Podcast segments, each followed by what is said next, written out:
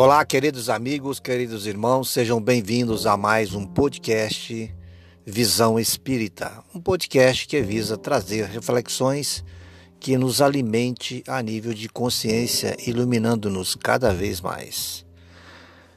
Motivos de resignação.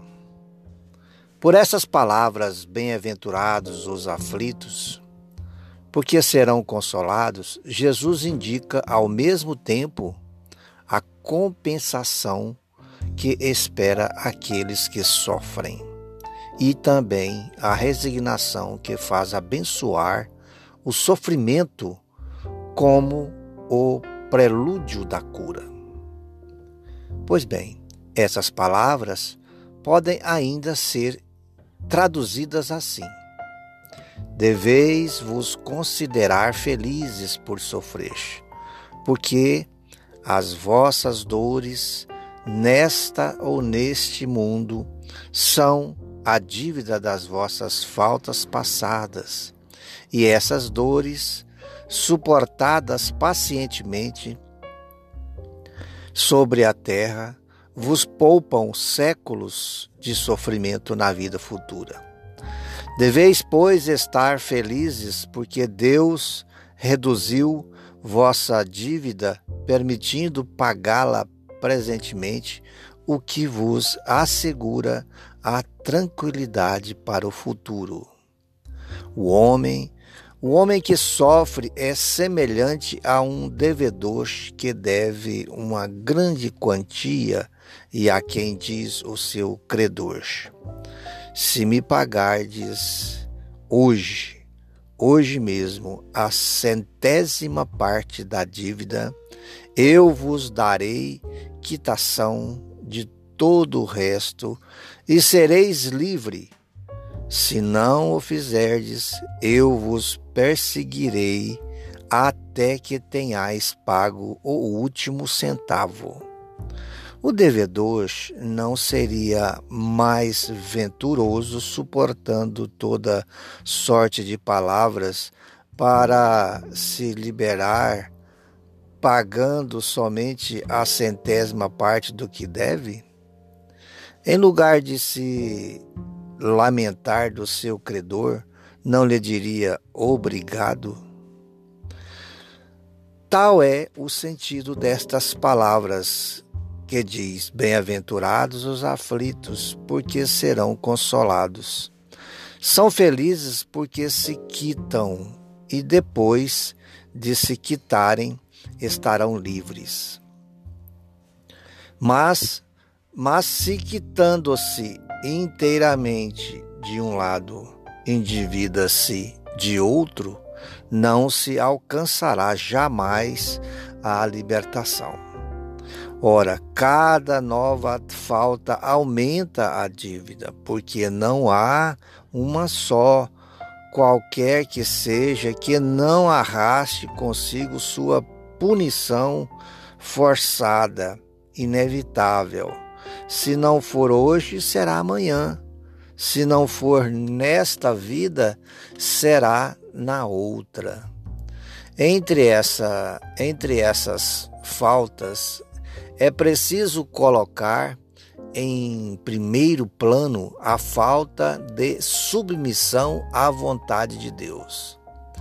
Pois se nas aflições se murmura, se não se as aceita com resignação e como uma coisa que se deve merecer, se se acusa a Deus de injustiça, contrai-se uma nova dívida que faz perder o benefício que se poderia retirar do sofrimento. Por isso, seria preciso recomeçar absolutamente como se a um credor que vos atormenta pagasseis prestações tomando-lhe a cada vez um novo empréstimo. A sua entrada no mundo dos espíritos ou na dimensão espiritual, o homem está ainda como o obreiro que se apresenta no dia do pagamento. A uns o Senhor dirá: Eis o preço dos vossos dias de trabalho. A outros, aos felizes da terra, aqueles que tenham vivido na ociosidade, que colocaram sua felicidade na satisfação do amor próprio e dos prazeres mundanos, ele dirá: A vós nada cabe, porque recebeste vosso salário sobre a terra. Ide e recomeçai a vossa tarefa. O homem então pode abrandar ou aumentar a amargura das suas provas pela maneira que encara a vida terrestre. Ele sofre tanto mais quanto veja mais longa a duração do sofrimento. Ora, aquele que se coloca no ponto de vista no ponto de vista da vida espiritual, abarca de um golpe de vista a vida corporal. Ele a vê como um ponto no infinito. Compreende-lhe a brevidade e se diz que esse momento penoso passará bem depressa. A certeza de um futuro próximo, mais feliz, o sustenta e o, a, o encoraja, o anima ainda mais. E em lugar de se lamentar, agradece ao céu pelas dores que o fazem avançar. Para aquele, ao contrário, que não vê senão a vida corporal, esta, este ou esta lhe parece interminável, infindável. E então a dor pesa sobre ele com todo o seu peso.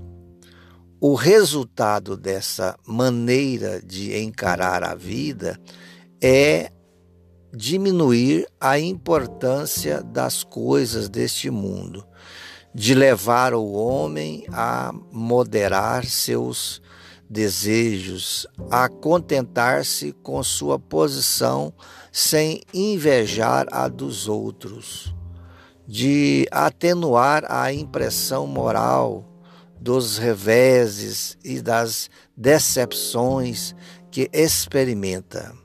Ele aure daí nisso uma calma e uma resignação tão úteis à saúde do corpo como a da alma, ao passo que pela inveja, pelo ciúme, a ambição, tortura-se aí voluntariamente e acrescenta assim as misérias e as angústias de sua curta existência.